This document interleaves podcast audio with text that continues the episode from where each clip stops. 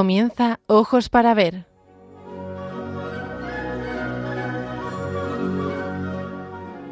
Hoy dirigido por María Viana.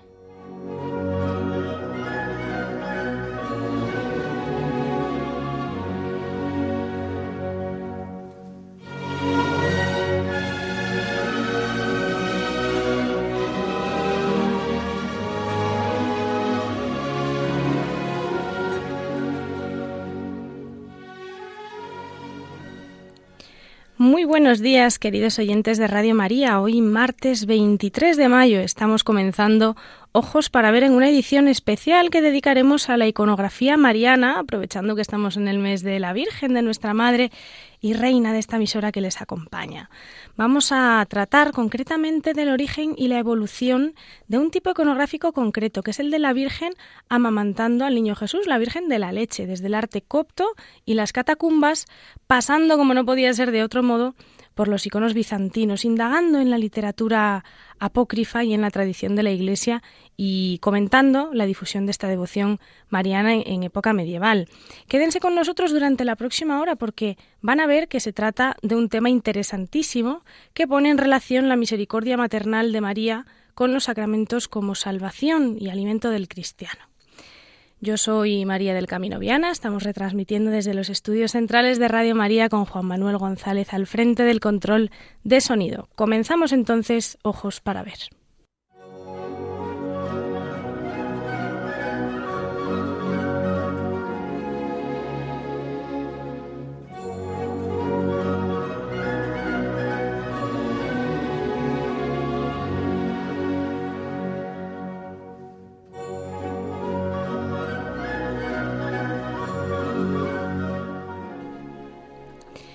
Les adelantábamos hace unos instantes que hoy hablaremos de iconografía y especialmente de iconografía bizantina, pero antes de adentrarnos en, el, en la siempre fascinante Edad Media tenemos que remontarnos a la etapa anterior para poder dar algunas pinceladas cronológicas que nos permitan rastrear la figura de Santa María Virgen desde los comienzos del cristianismo, porque efectivamente eh, sabemos que los primeros cristianos tomaban a María como protectora, como apoyo, especialmente en momentos de tribulación, como el de las persecuciones, como así lo atestiguan algunas pinturas catacumbarias. Recordamos que las catacumbas eran lugares de enterramiento, ¿eh? más que de, celebración. Y eh, en, este, en estos lugares de tránsito, donde se, se dejaban los cuerpos de los hermanos difuntos cristianos, pues la Virgen María, como una madre, acompañaba en este momento. Por lo tanto, nos ubicamos en el siglo II, a partir del siglo II, que es una centuria que asiste al apogeo de la patrística y de la literatura apócrifa referidas a la defensa y a la exaltación de la virginidad y maternidad de la Virgen María. En el siguiente siglo encontramos ya las primeras manifestaciones de este tema que nos ocupa hoy aquí en Ojos para Ver, que es la lactación en la catacumba romana de Priscila concretamente. Que María es Madre de Dios se va a establecer dogmáticamente en el siglo V y ya en los siglos VI a VIII, con el florecimiento del Imperio bizantino, se produce la consolidación de todo un corpus teológico en referencia a la perpetua virginidad de María. Y comienza la difusión de la iconografía mariana hacia Europa occidental desde Egipto por Bizancio, poco a poco, en un movimiento que va a culminar en la Europa occidental durante la plena y la baja Edad Media con el estilo gótico y su mm, especial predilección por la Virgen María. Pero, ¿qué hay en el origen de las representaciones marianas? Y concretamente de esta que se ha dado en llamar María Lactans, María eh, dando el pecho a un Jesús todavía bebé. Bueno, hay quien dice que esto es algo que se toma de las diosas de la mitología pagana, concretamente de las diosas madre de las culturas mediterráneas de la antigüedad, y mm, tras haber estudiado este asunto, eh, puedo afirmar que no es una correspondencia desde el punto de vista de, del sincretismo, ¿no? no es que se mezclen ambas figuras, pero sí es verdad que tienen un poco que ver. No es casual que el establecimiento del dogma de María como Madre de Dios, que es algo que ya el Sensus Fidei había adoptado desde los primeros tiempos del cristianismo, como decíamos hace un momento, tuviera lugar durante el concilio que en el año 431 se celebró en la ciudad de Éfeso. Y es que en territorio oriental gozaba de gran popularidad el culto a diosas generatrices, por ejemplo la sumeria Namu o, Inanna en Mesopotamia, también llamada Ishtar. Son, eh, en estos casos, son deidades nutricias, es decir, vinculadas con una maternidad que alimenta. Y esto es una constante también en las mitologías egipcias, egipcia y griega. Esto influyó mucho en el desarrollo de la devoción a la Virgen como madre alimento y especialmente en su representación artística con fines didácticos. Pero hay varios elementos que nos permiten diferenciar las representaciones de María de las de estas mm, diosas paganas empleadas, por ejemplo, en cultos isíacos, es decir, cultos a Isis, a la diosa egipcia Isis, que en muchas ocasiones se representaba amamantando a su hijo Horus. De hecho, la asimilación de la figura maternal de Isis fue tal que las primeras obras coptas de la Virgen de la Leche, de las que vamos a hablar hoy, son una transposición eh, casi total del tipo iconográfico de Isis con Horus, es decir, no siempre es fácil distinguirlas si estamos ante Isis o ante, o ante la Virgen María. Y que en territorio egipcio hubiese un préstamo eh, plástico formal, lo que nos dice es que se necesitaba partir de algo conocido para poder representar a María como verdadera madre de la persona divina de Cristo. Porque también de este modo se hacía frente a la corriente monofisita que había en Egipto, pero esto no significa que se asimile la figura de la Virgen con la de estas deidades, es decir, hay una transferencia formal, pero no de significado. De hecho, la difusión de esta iconografía mariana se produjo esencialmente durante el siglo VII, cuando ya el corpus teológico con relación a María había sido ya oficialmente establecido y consolidado. En resumen, la Isis Lactans y otras diosas madres generatrices pudieron estar, sí, en la base formal, porque por entonces no había una tradición representativa cristiana, pero constituyendo en el caso de María un contenido teológico absolutamente novedoso. ¿Por qué? Porque María no es una diosa, no es una heroína al estilo de las mitologías paganas. María es una joven sencilla y humilde de Nazaret que Dios se ha elegido para llevar a cabo la misión más grande que mujer alguna ha tenido y tendrá sobre la faz de la tierra. De hecho, las representaciones marianas más antiguas son cristológicas. ¿Qué quiere decir esto? Bueno, pues que nos hablan de María en función de Cristo. La esencia de María es en cuanto que es madre de Cristo, lo cual excluye automáticamente otros significados. La maternidad de la Virgen María supone una novedad absoluta en toda la literatura religiosa, no solamente por su virginidad, que es una cuestión, por cierto, aceptada desde el siglo II, en virtud del misterio de la encarnación divina, sino sobre todo porque ya simbólicamente aparece representada como una Virgen perpetua, antes, durante y después del parto. Nunca se había visto tal cosa. Muchos estudiosos han considerado a Siria y a Palestina bastiones de la tradición helenística. Y esto es interesante también porque seguramente hubo un cierto grado de influencia desde el panteón griego de la figura de Hera amamantando a Heracles en la formación de una iconografía de María amamantando a Jesús, que en Bizancio se llamó galactotrofusa. No se asusten de esta palabra. Etimológicamente significa la que alimenta con leche. ¿eh? Galacto, eh, la leche, y eh, trofé, alimentar. ¿no? Entonces, a la visión de la maternidad que tenían las antiguas religiones orientales, se une de esta forma el carácter de sacralidad que los griegos y los etruscos otorgan a la mujer como portadora y generadora de vida. Es muy significativo que las primeras representaciones de la Virgen María de las que la historia del arte tiene constancia, que son del siglo III, sean precisamente en actitud lactante. Vamos a ver por qué.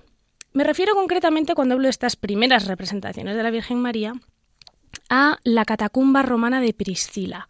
En esta catacumba se encuentran dos representaciones de, de esta María Lactans. Em, son representaciones de factura directa, simple, muy al estilo de lo que se hacía en Pompeya, pero que encierran simbólicamente el concepto salvífico del misterio de la encarnación de Dios. La primera de ellas, la más famosa, sorprende por lo temprana que es, pero no está muy bien conservada, hay que decirlo, y representa en la parte derecha de un nicho de esta catacumba a la Virgen sedente, es decir, sentada, vestida al modo romano, con túnica y con velo, y eh, pues entregada a la tarea de amamantar al niño. Y a su derecha hay un profeta. Según algunos, sería Isaías, y para otros muchos, Balaam, que estaría señalando a la estrella que se encuentra entre ellos. Bueno, ¿por qué dicen que Isaías? Pues porque el libro de Isaías incluye muchas referencias a la promesa mesiánica, y quien piensa que este personaje es el que aparece en Priscila al lado de la Virgen, lo justifica por las palabras del profeta al rey Ahaz Ojo, 800 años antes del nacimiento de Cristo. Dice así Isaías 7:4. Pues bien, el Señor mismo va a daros una señal. He aquí que una virgen está encinta y va a dar a luz a un hijo y le pondrá por nombre Emmanuel. Por lo tanto, estaría señalando ¿no? esta, esta estrella, esta, esta señal de la Virgen que está encinta. Sin embargo, me parece más acertado interpretar que se trata del profeta Balaam. En primer lugar, porque claramente el representado no está señalando a la Virgen, sino a la estrella. Y la estrella era un signo divino en el Antiguo Oriente y además es un elemento que se incluye en la profecía mesiánica que, que se realiza manifestando precisamente los orígenes davídicos de Cristo, es decir, de Cristo como descendiente de David. Se recoge así en números 24. De Jacob avanza una estrella. Un cetro surge de Israel. Y en segundo lugar, ¿por qué podríamos estar ante el profeta Balaam? Pues porque este personaje, Balaam, fue el que alabó las tiendas de Israel. Lo encontramos en la escritura en números 24.5. Y María, la Virgen María, es evocada como tienda de la reunión, la nueva tienda de la reunión, el refugio por excelencia de la Shekinah, de la presencia de Dios. Por otra parte, en la imagen del cubículo funerario que está en esa misma catacumba, María aparece togada, con una toga romana, y el niño se agarra a su torso vestido. Aquí la lactación no es explícita. Pero ¿por qué pensamos entonces que es la Virgen y no pues cualquier, cualquier otra mujer con un motivo anecdótico, costumbrista? Bueno, pues tanto por su entronización, no se, no se representa eh, sentada en esa actitud a cualquier mujer, eh, como sobre todo por su faceta nutricia en relación con la oración, porque la mirada de la Virgen en esta pintura se dirige a la figura orante que tiene a su lado, los famosos orantes de las catacumbas, y la relaciona así con su papel de puente entre Dios Padre y los hombres, como mediadora de las gracias por su maternidad divina y también por su maternidad espiritual para con el pueblo cristiano perseguido. Mm, se presenta pues de una forma esperanzadora como intercesora por el alma del fiel difunto. Recordemos que estamos en las catacumbas. Bueno, vamos a complementar un poco lo que hemos visto hasta aquí con una de las más antiguas músicas dedicadas a la Virgen, una que precisamente hace referencia a otro título con el que María ha sido invocada durante siglos, que es el de estrella.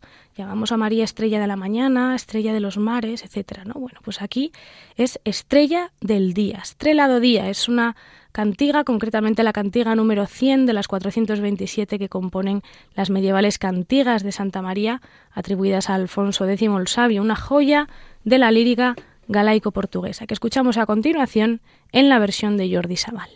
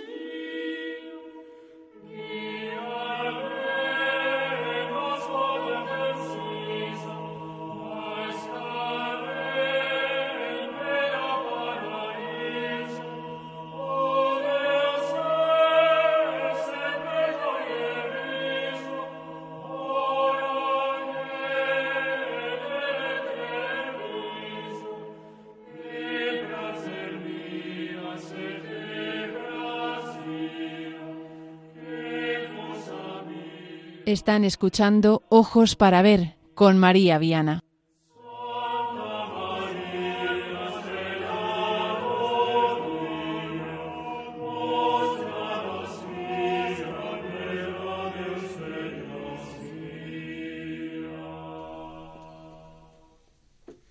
María Lactans, hemos visto las primeras representaciones, pero ¿de dónde ha salido el tema? ¿Dónde está escrito?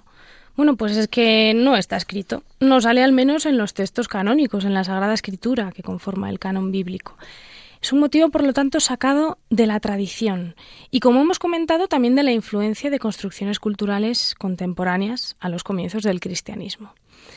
La única referencia bíblica que evoca directamente este tema, la maternidad carnal de María, está en el Evangelio de Lucas, en forma de una alabanza a María cuando alguien le dice al Señor, Dichoso el seno que te llevó y los pechos que te criaron. Y esto Cristo lo emplea catequéticamente y dice, Dichosos más bien los que oyen la palabra de Dios y la guardan. Bueno, esto no es un rechazo a la alabanza que le lanzan a su madre, sino al contrario. Jesús ensalza a la Virgen María en el sentido también espiritual. No solo es bendita por haber llevado en su seno, amamantado, criado a su hijo, sino especialmente porque su maternidad no sale, como le dirá el Señor a Nicodemo, de sangre o de deseo carnal, sino de Dios. Ella es quien escucha la palabra de Dios y la guarda, la ama, la cumple, la, la vive. Es interesante pararnos a ver que la fuente más antigua del Evangelio de Lucas, en el cual se narran pormenorizadamente el nacimiento y la infancia de Cristo, se encuentra en los manuscritos del monasterio de Santa Catalina del Sinaí, junto con otro buen número de, papiros hallados y estudiados hace apenas unas décadas. ¿Por qué digo que es interesante fijarnos dónde? Bueno, pues porque junto con estos primeros testimonios documentales es en estas coordenadas donde se sitúa el origen iconográfico del tema de la encarnación. Es allí, precisamente, donde encontraremos a mediados del siglo VI el famoso Pantocrátor del monasterio del Sinaí. Los escritos considerados en Occidente como apócrifos eh, adquieren, sin embargo, en los cánones bíblicos griego, ruso y etíope una consideración fundamental para el desarrollo de esta tradición iconográfica. Únicamente en el protoevangelio de Santiago se encuentran referencias a esta cuestión de la lactación y el tema no se desarrolla de forma explícita en ningún evangelio conocido. El protoevangelio de Santiago, que acabo de mencionar, relata que bueno, las, las parteras que auxilian a María tras el alumbramiento observan, entre otros milagros, una luz muy intensa que inunda la gruta tras el momento del nacimiento del Señor y que cuando se atenúa permite contemplar la escena del niño tomando el pecho de su madre. Mm, este escrito, por cierto, fue extraordinariamente aceptado en las celebraciones litúrgicas de las iglesias orientales hasta hoy, y es citado por padres como Orígenes o Cirilo de Alejandría. Lo digo porque muchas veces eh, pensamos en la palabra apócrifo como algo eh, erróneo, como algo que cuenta mentiras y, no es así, ¿no? Muchas veces tenemos mucho que aprender de estos escritos. Hay muchas otras fuentes que no me puedo parar a, a desarrollar, como el Pseudo-Mateo en el siglo VI, Liber de Infantia Salvatoris y otras fuentes también tardías que narran la lactación, como el Evangelio árabe de la infancia, el Evangelio armenio de la infancia, etc. Bueno, en todo caso, es muy interesante ver la cantidad de escritos apócrifos que hacen referencia a episodios que suceden durante la estancia de la Sagrada Familia en Egipto, ya que nos remiten nuevamente al territorio en el que se origina este tipo iconográfico que estamos descubriendo hoy aquí en Ojos para Ver. Sabemos por el Evangelio de Mateo que tras el nacimiento del Señor, la Sagrada Familia tuvo que huir de la matanza de Herodes eh, en Belén, ¿no? que, la que estaba llevando a cabo en Belén. La víspera de la fuga habrían pernoctado en una gruta donde la Virgen eh, amamantó al recién nacido y algunas gotas de su leche habrían caído sobre la piedra, que se tornaría milagrosamente blanca. Bueno, pues esta roca es aún hoy venerada como un inestimable medio de curación eh, en el monasterio de la Gruta de la Leche, donde se invoca eh, a la Virgen en todo lo que tiene que ver con la fertilidad, la maternidad. Y de este descanso por el camino, que está en el origen también de la iconografía de la Virgen de, la Humildad, que se desarrollará siglos después, solamente se va a hacer eco el eh, Evangelio apócrifo, el escrito apócrifo del pseudo Mateo. Pero la tradición mantiene que esto sucedió en ese lugar que acabo de mencionar y que hoy todavía se puede visitar y, rezar ante el icono de María Lactans en Belén. Durante los siglos VI a X, el esplendor del arte copto nos ha legado ejemplos de las primeras representaciones de María amamantando a Cristo en celdas de dos monasterios, los monasterios de Baguit y de Sácara. ¿Y por qué esta iconografía en monasterios masculinos? ¿Qué sentido tiene? Bueno, pues aquí estamos llegando ya al meollo de la cuestión del significado profundo de esta iconografía. De acuerdo a los textos patrísticos, existe una correspondencia simbólica entre el arte, el arte figurativo, y el ritual sacramental, o, por decirlo más simple, entre figura teológica y liturgia. Así que vamos a ver qué tiene que decirnos la lactación acerca de los sacramentos. Bueno, en primer lugar, eh, esta representación que he mencionado del nicho de una celda del monasterio de San Jeremías en Sácara, que está en la ribera occidental del Nino, es un ejemplar sorprendente por, precisamente por lo simbólico que es. Aparece la Virgen sentada, el propio trono ya es una metáfora de la Virgen, ¿eh? trono de la sabiduría, templo del Espíritu Santo, morada de Dios, también es muy interesante que se incluya un cojín púrpura que la eleva como un faro de salvación y que realza también su condición de reina del cielo. Saben que el púrpura es el color de los reyes. Su manto, sin embargo, es marrón. ¿Por qué? Porque esto simboliza su condición humana. Ella es la madre de Dios, pero es la mujer de tierra, ¿no? que se llama con el color oscuro. También se hace referencia a la pasión de Cristo que María eh, sufrirá como propia y se ornamenta con un ribete alrededor de su rostro y con un cuello muy largo típico de estas representaciones coptas, incluyendo un motivo muy interesante que va a pervivir en Bizancio, en todo el arte bizantino, pero que tiene origen en un antiguo símbolo sirio cruciforme, que son las tres estrellas que hacen referencia a su virginidad antes, durante y después del parto, su virginidad perpetua. Frente a la costumbre posterior, que pueden encontrar en multitud de iconos bizantinos, de disponerlas sobre la cabeza y en ambos hombros, aquí aparecen dos de estas cruces en la cabeza y otra sobre su corazón, en el medio del manto. Sobre su rodilla derecha está Cristo, que se muestra vestido con una túnica blanca ceñida en los brazos, y que se puede leer como un precedente de las telas mortuorias con las que se le faja en las representaciones bizantinas de la Natividad que simbolizan un poco como presagio de su muerte su misión redentora, este niño fajado ¿no? con, con, eh, fajas blancas. Eh, su manto es probablemente dorado en el origen, hace referencia también a su realeza. Y la madre pues le ofrece el pecho derecho y él se aferra a su brazo. Son rostros con una gestualidad facial genuinamente copta, la posición tensa de la boca, las cejas juntas, los ojos almendrados, grandes, asimétricos, y las facciones del niño que son eh, las de un adolescente. Se le representa de este modo como un hombre, a la vez también que segunda persona de la Trinidad eterna y atemporal. Es muy difícil calcularle una edad. Madre e hijo no mantienen contacto visual porque en el arte de este momento la suya es una relación más espiritual que materno-filial que eso veremos que se desarrolla sobre todo en Occidente durante el periodo gótico. Em, las pinturas murales y la iluminación de libros no constituyen en la historia de las formas un género diferenciado de lo que va a llegar a constituir el icono en Oriente.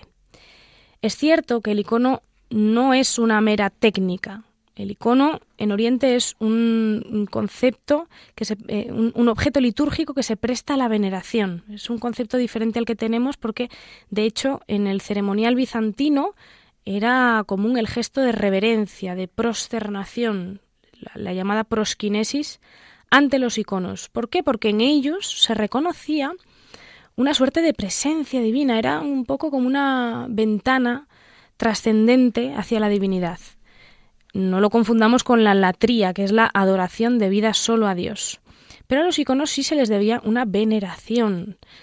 Las manifestaciones plásticas de estos primeros tiempos del cristianismo, que hemos venido comentando, tanto en las catacumbas como en territorio copto, nos revelan también un interés por inducir a la piedad. Y por eso encontramos características iconográficas eh, similares en la iluminación de manuscritos tal y como atestiguan miniaturas, como la, miniatura del manuscrito del monasterio del Arcángel San Miguel de Fayún, por ejemplo. Es una miniatura en que María ofrece su pecho a Jesús y ambos están flanqueados por dos ángeles adoradores que despliegan sus alas en un espacio lineal y esquemático y que hacen referencia por medio de las estolas que ostentan a la divina liturgia.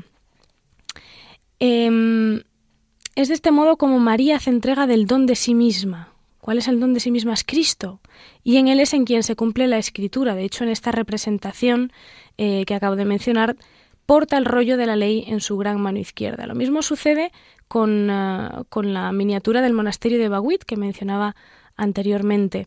Em, son representaciones en las que Cristo sostiene el rollo de la ley porque en Él se cumple eh, se cumplen las profecías mesiánicas y de alguna forma confirma a María como la Virgen anunciada para concebirlo, porque señala su pecho, señalando así más el prodigio de la leche de su madre que el hecho de nutrirse de ella, ¿no?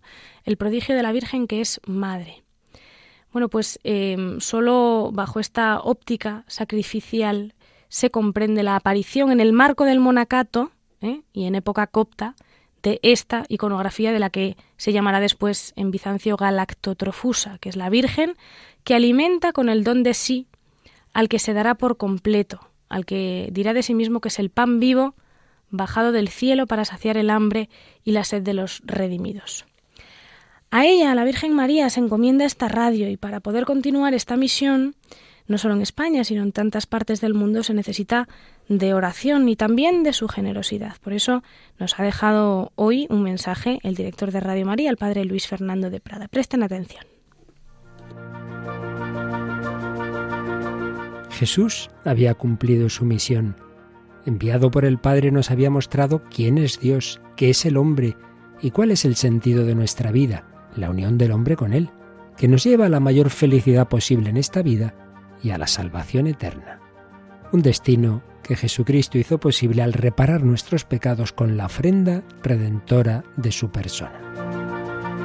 En esa obra el Señor contó con la especialísima mediación materna de María, que sigue ejercitando como Madre de la Iglesia, pero asimismo pide nuestra colaboración. Id también vosotros a mi viña. Radio María no tiene otro fin que el de responder a esa llamada y colaborar con la Iglesia en su misión evangelizadora en el mundo, en el que ya está presente en más de 80 países. Para que pueda seguir esa expansión en España y muchas otras naciones, realizamos nuestra campaña de mayo. Esperamos contar un año más con tu oración, sacrificio, testimonio y donativo. Puedes informarte de cómo colaborar llamando al 91 822 8010 o entrando en nuestra página web radiomaria.com es. Con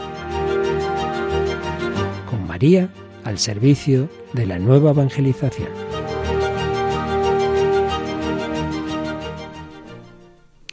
Pues en este mes de mayo, con este mensaje en mente, vamos a, continuar aquí en Ojos para Vernos sin antes recordarles la dirección de correo electrónico en, la que nos pueden contactar, que es ojos para ver 8 con número arroba radiomaria.es. Estamos tratando el tema mariano de la lactación. Hemos visto su origen, hemos visto un poco de su desarrollo en, eh, en, Egipto y es interesante hacer notar que este tema mariano se desarrolló de forma extraordinaria en las iglesias ortodoxas calcedónicas, en Bizancio, que como saben es esta ciudad griega abierta al mar de Mármara en el Bósforo, que renombrada como Constantinopla, se va a erigir a partir del año 330 en núcleo del Imperio Romano de Oriente, que se llamará a partir del siglo XVI Imperio Bizantino, la Nueva Roma. Bueno, pues aquí en esta tierra de Oriente, con sus conflictos, con sus disputas teológicas acerca de si Cristo es de naturaleza divina, solo en apariencia humano, o si realmente es humano y divino, pues aquí precisamente se buscaba reafirmar y celebrar eh, la proclamación dogmática de la maternidad divina de María, que hemos dicho que sucedió con el concilio de Éfeso. La proclamación de María como Teotocos, la Madre de Dios. Su rango supera el del resto de criaturas por su relación con la divinidad, con, con Dios uno y trino, Y de ahí que la tipología que subraya su condición de madre auténticamente, que es esta que, venimos desarrollando en este programa, la de María eh, galactotrofusa o María lactans, se desarrolle de forma temprana y paralela a las demás facetas que van a ir apareciendo y definiendo a la Madre de Dios, la Toda Santa, la Panagia.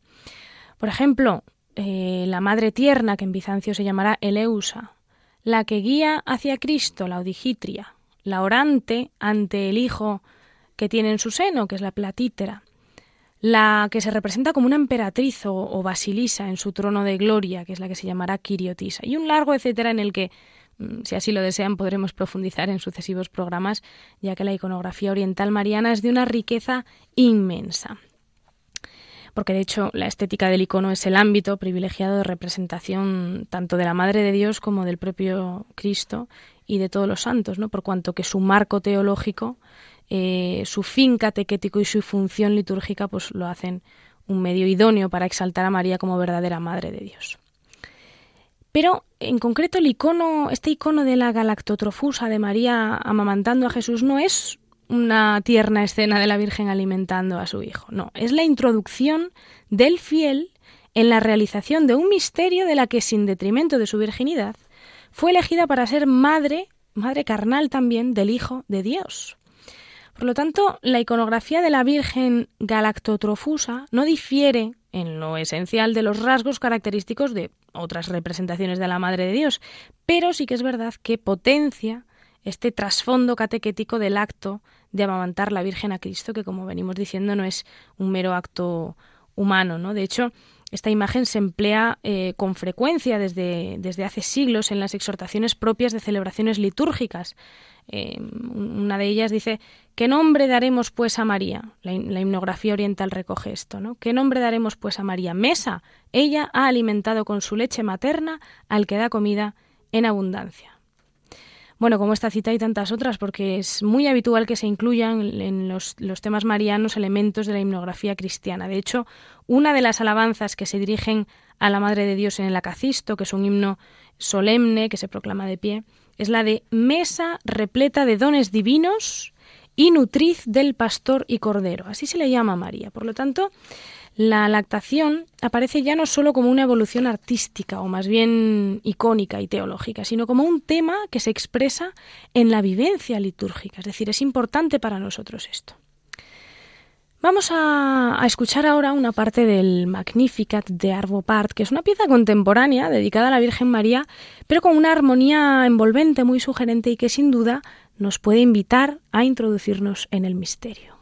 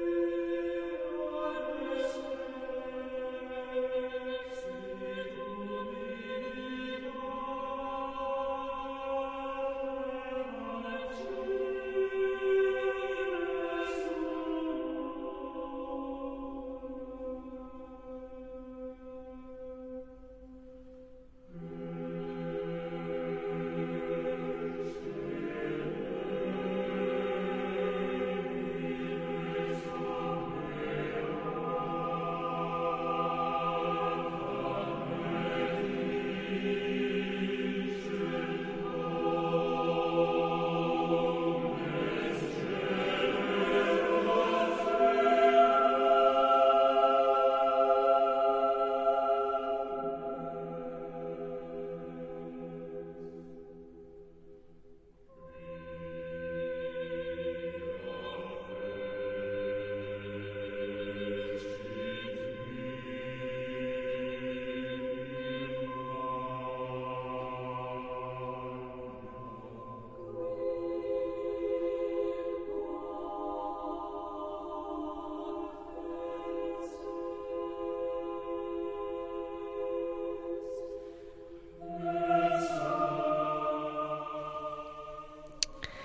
En el periodo anterior al siglo XII y la difusión de la espiritualidad mariana que va a irrumpir con el gótico, en la península ibérica se sigue con bastante fidelidad la tradición bizantina como consecuencia del éxito que había tenido esta estética oriental en Italia durante la plena Edad Media.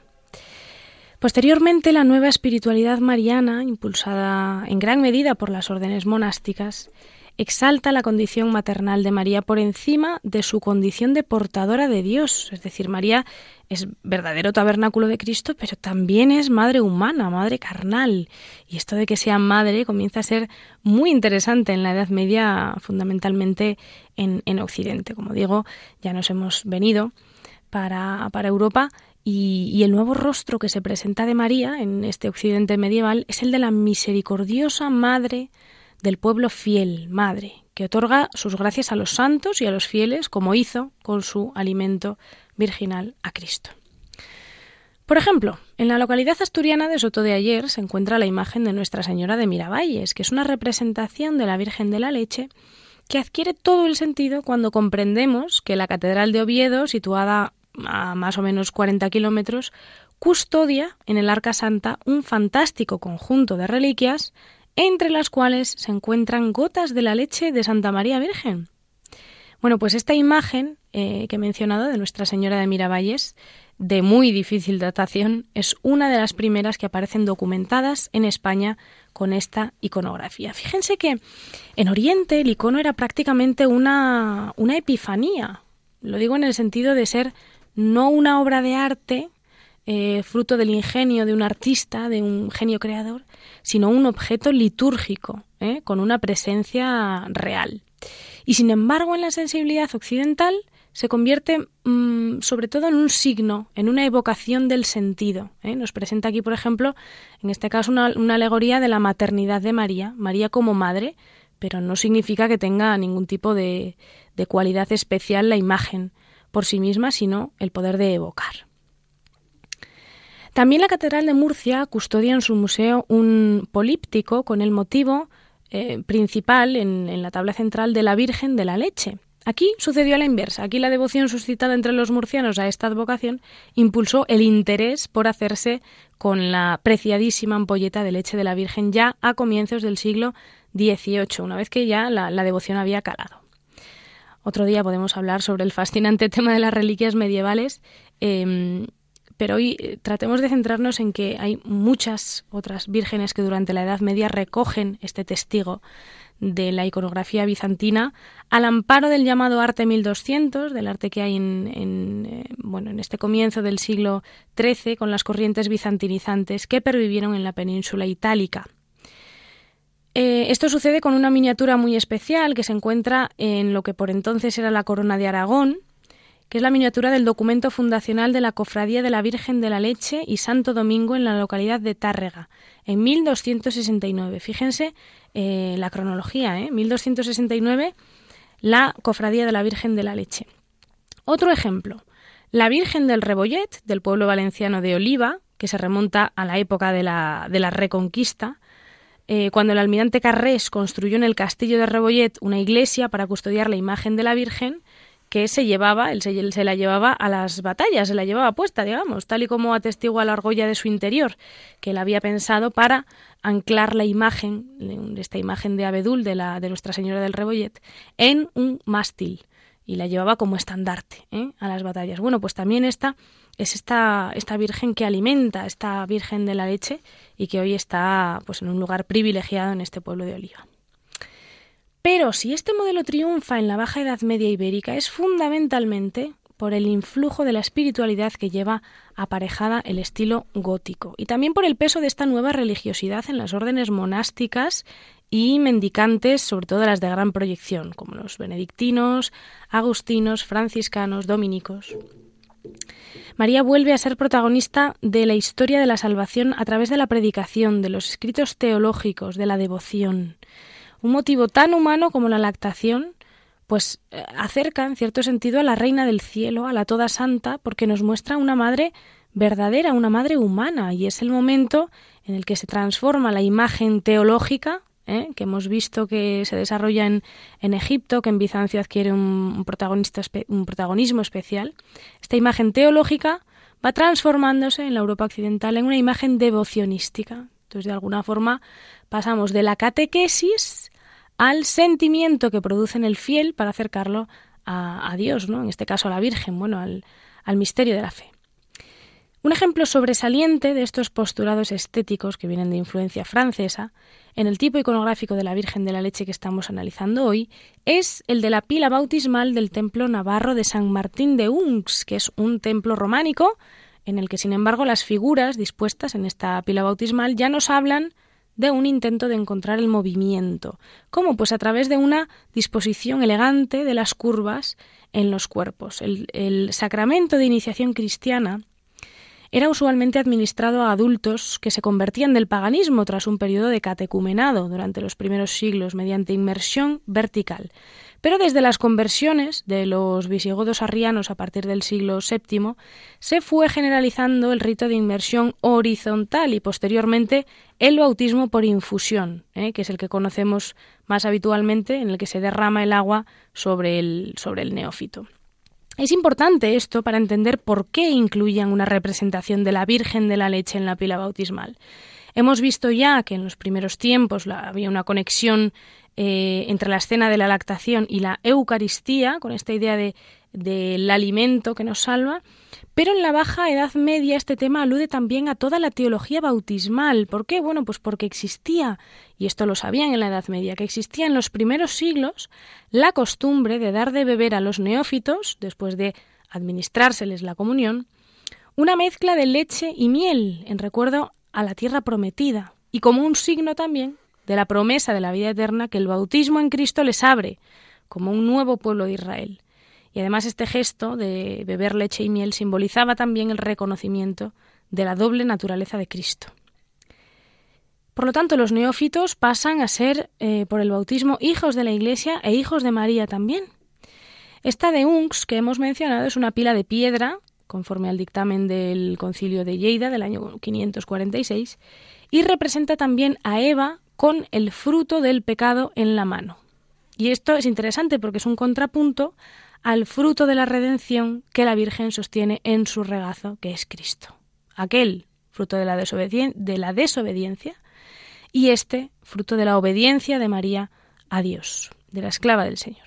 E incluye también a María Magdalena, además de la propia Virgen María, eh, un poco como prototipo de madre, de esposa, de mujer nueva, ¿no? renovada a imagen de Cristo. Aquí lo interesante es que ya nos movemos en una estética gótica que tiene un diálogo visual, afectivo, mucho mayor entre madre e hijo, con María sedente, amamantando al niño sobre sus rodillas, y con un gesto explícito de tristeza. Em, así como en las, eh, las, representaciones que hemos visto hasta ahora, fundamentalmente en Bizancio, existe un hieratismo em, y una frontalidad que separan un poco de la humanidad a los personajes sagrados, pues aquí la Virgen sí ya tiene una expresión taciturna, ¿no? Porque ante el destino de su pequeño, que ella sabe mientras amamanta, pues le embarga este, este sentimiento. ¿no? Y a partir del siglo XI y XII, la fuerza del culto mariano va a resurgir progresivamente. Es este el tiempo en el que San Bernardo de Claraval funda la Orden del Cister y la pone bajo la especial protección de la Virgen dando a todos sus monasterios una advocación mariana, mientras que otras órdenes eh, contribuirán a la difusión de devociones como el Rosario, por ejemplo, ¿no? los dominicos, o la Inmaculada Concepción, los franciscanos. De hecho, eh, un paréntesis, en relación con las visiones místicas nace la iconografía de María dando su leche a los santos, que se distinguieron por su devoción mariana, que es un poco signo del alimento reconfortante análogo al Espíritu Santo. Este es un tema eh, tardío, desarrollado sobre todo en torno a la figura de San Bernardo, eh, que acabamos de citar, pero que también se repite en las vidas de San Agustín, de Santo Domingo, de San Cayetano. Y del mismo modo que este monje cisterciense obtuvo esta bebida maternal como premio y como sustento, pues otra variante del, tema que aparece a finales del periodo medieval es la representación simbólica de la Virgen dando su leche a los devotos de toda clase, de toda condición, incluso a las almas del purgatorio. ¿eh? Es una imagen de misericordia y de ternura de la Virgen hacia sus hijos, algo que sería absolutamente impensable en la estética teológica de lo sublime ¿no? que encontramos en Bizancia.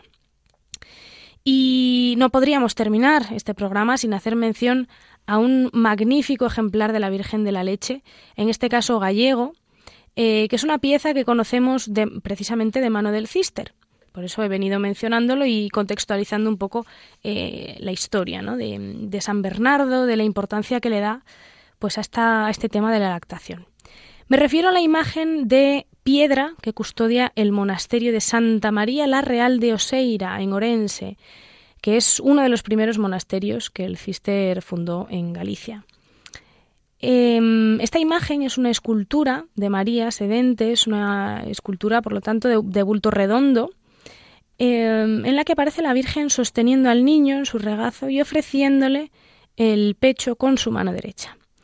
Tiene un, rostro ingenuo, sereno, de contenida ternura, es una humanización genuinamente gótica de la figura de María que ciertamente mantiene todavía una frontalidad que nos recuerda un poco a esos modelos ¿no? que se sujetaban a la, a la tradición bizantina, eh, pero que desde luego ya nos está, nos está hablando fundamentalmente de una madre. ¿no? Es ella, en este caso, la que le ofrece el pecho, la que se da, la que se entrega. Si bien en, otros ejemplos que hemos visto en el, en el, programa de hoy, es el Señor el que busca ¿no? a su madre.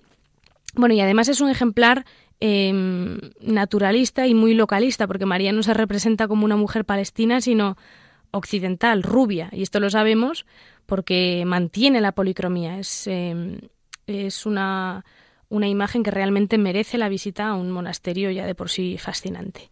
Aparece la Virgen con una mirada hacia lo alto, ya no está mirando a su hijo, sino que mira hacia el cielo. Y esto pues nos revela, en cierto sentido, un alma que está sumergida en la contemplación de Dios al mismo tiempo que realiza algo tan humano como amamantar a su hijo, que es el Hijo de Dios, ¿no?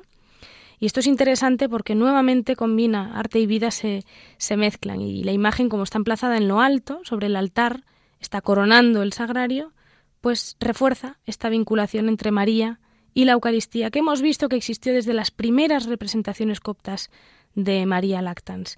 La ubicación de esta imagen en el monasterio de Oseira, en la iglesia, en el centro de la mesa eucarística, donde se consagra el pan y el vino, pues expresa perfectamente el misterio, el, misterio de esta mujer, que decíamos mujer de tierra, que alimenta la vida física que transmite a través de la leche para poder formar la carne de Cristo que, ofrecida en la cruz, se va a convertir en pan de vida eterna.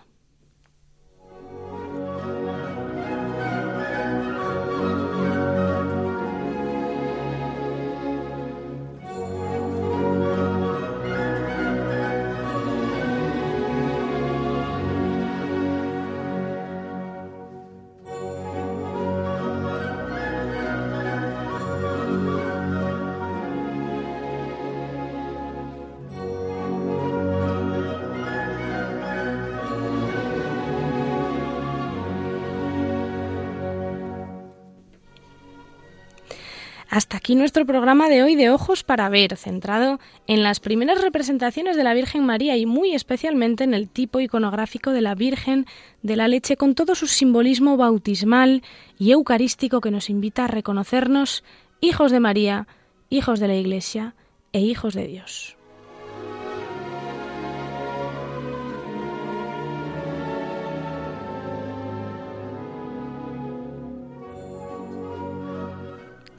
Muchas gracias por acompañarnos en este martes 23 de mayo. Recuerden que la próxima semana, a esta misma hora que hemos comenzado, a las doce y media, van a poder disfrutar de una nueva entrega de Ojos para Ver. Tienen disponibles los programas este que acabamos de hacer, quedará grabado en el podcast de Radio María, que al que pueden acceder a través de la página web, y todos los anteriores, por supuesto. Les recordamos también que pueden escribirnos para hacernos llegar sus aportaciones al correo electrónico ojos para ver 8 radio, arroba radiomaria.es. Repito, ojos para ver 8 arroba radiomaria.es. Muchas gracias por acompañarnos en este martes y que pasen un muy feliz día.